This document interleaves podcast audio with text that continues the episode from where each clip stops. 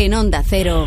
De lo único que quiere hablar la gente hoy es, es del Clark, ese cometa interestelar. Toma la pastilla roja. La NASA alerta, un asteroide bautizado como el dios del caos podría chocar contra la Tierra el 13 de abril de 2029 y provocar, ojo, una explosión 15.000 veces superior a la bomba de Hiroshima. ¿Qué dicen? Más de lo mismo. Hay que hacerse a la idea de que cada año nuestro planeta recibe el impacto de una enorme cantidad de rocas, que equivalen a entre 40.000 y 80.000 toneladas de material al año. ¿Por qué no vamos al grano? Acabará ocurriendo. Simplemente es cuestión de tiempo. ¿Qué podemos hacer? No estamos aún preparados para hacer frente a una amenaza de este tipo. Nadie en la Tierra puede esconderse de él. No hay que caer en el alarmismo ni muchísimo menos. Toma la pastilla roja.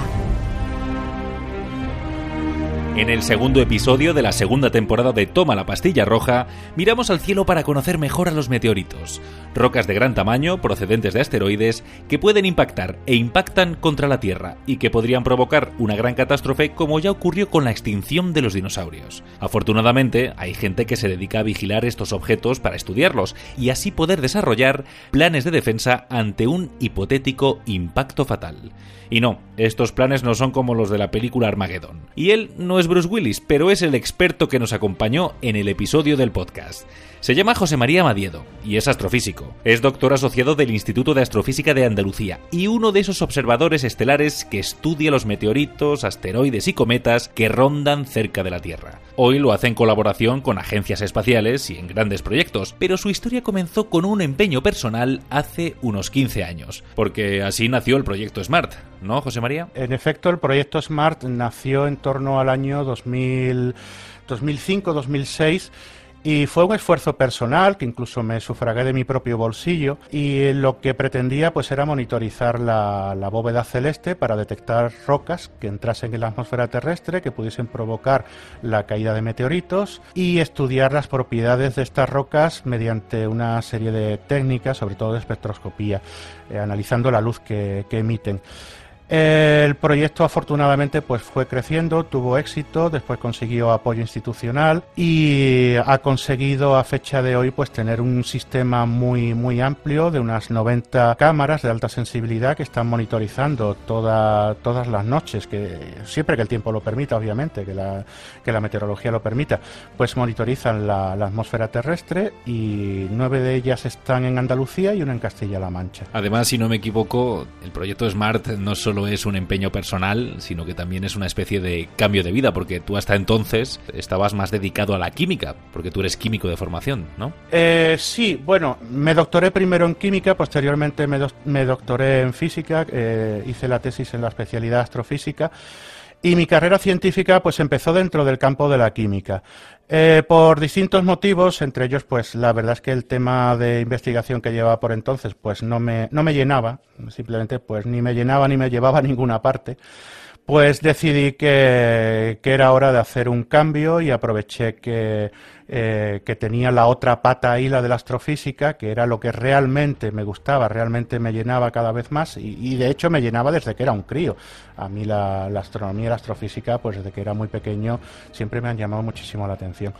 Entonces decidí provocar un cambio ahí en mi, en mi, trayectoria profesional y me metí de lleno en la investigación dentro de, del mundo de la astrofísica. Y la verdad es que fue un salto, en cierta manera fue un salto al vacío, pero que ahora me arrepiento de no haberlo hecho antes.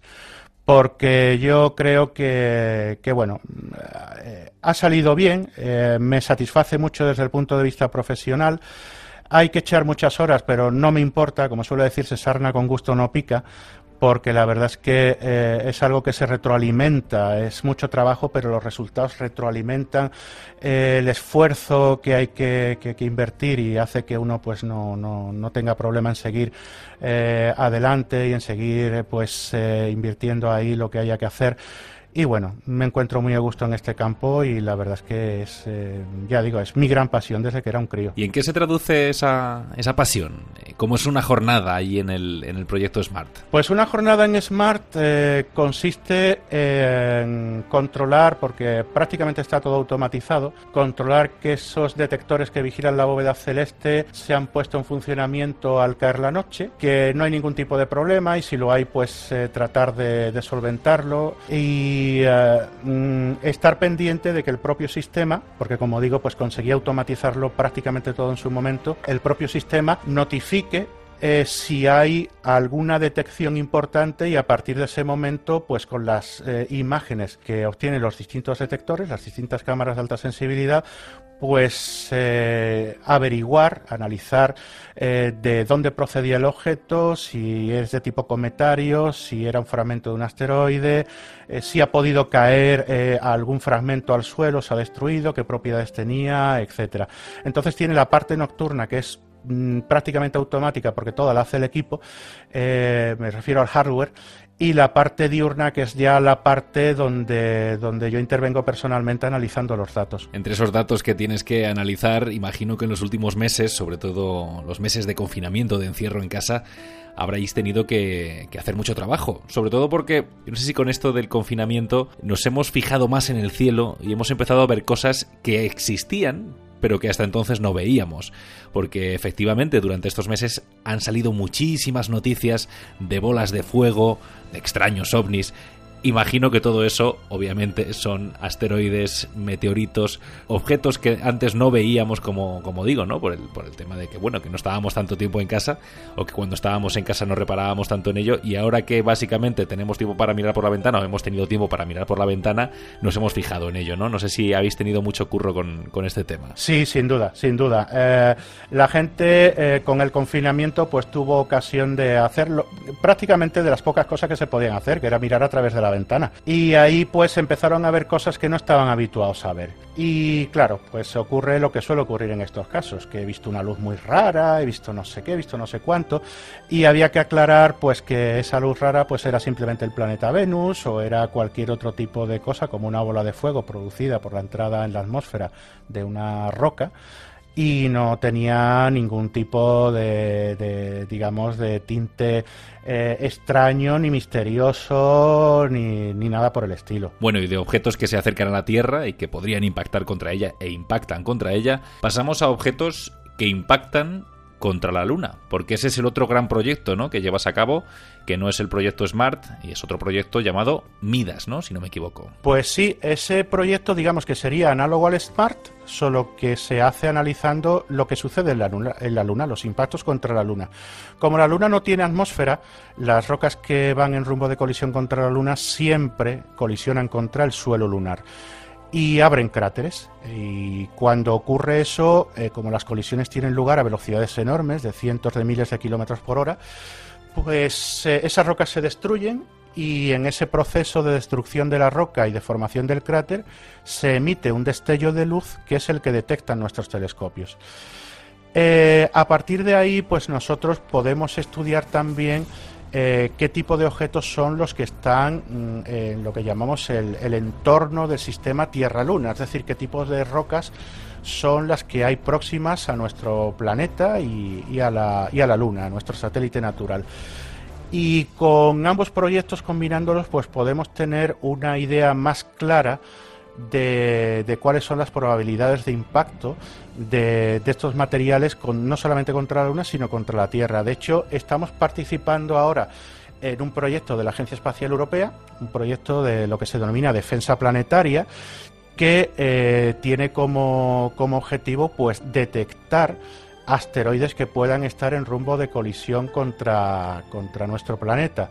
La parte de la que nos estamos encargando nosotros es la que tiene que ver con el análisis de cómo estas rocas pueden impactar contra la Luna para, con esos datos, elaborar una estadística que nos diga eh, con qué frecuencia podrían producirse esos impactos y por tanto, digamos, eh, qué horizonte temporal podríamos esperar de cara a, alguna colisión importante, porque lo que sí nos han enseñado los datos es que las estadísticas de impacto que manejaba la NASA, pues mm, eh, no, no, eran, no eran precisas y que las frecuencias de colisión son más altas de, las que inicialmente se esperaba.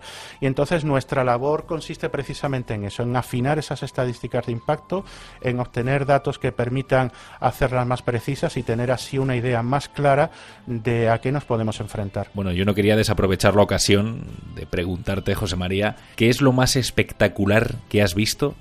Y sobre todo, ¿qué es lo que te gustaría ver antes de jubilarte? Bueno, pues no sabría qué decir, porque la verdad es que ya he visto algunas cosas que a mí mismo me han sorprendido, porque, por ejemplo, el 11 de septiembre del año 2013, pues pude ver cómo una, una roca del tamaño de un pequeño coche colisionaba contra la superficie lunar y generaba un destello de impacto tan tan brillante que de hecho es el más brillante del que hay registros hasta hasta la fecha podría haberse visto incluso a simple vista vista y, fue un fenómeno extraordinario, fue un fenómeno que, la verdad que lo deja uno de piedra delante de la pantalla del ordenador viendo las imágenes y fue muy emocionante, fue algo mm, tremendamente emocionante y, y, en fin, pero puestos a pedir, pues eh, no sé, en relación con este tipo de temas... Mm, eh, me gustaría ver cómo entra una gran roca en la atmósfera terrestre, pero de las que no provocan, digamos, consecuencias sobre el suelo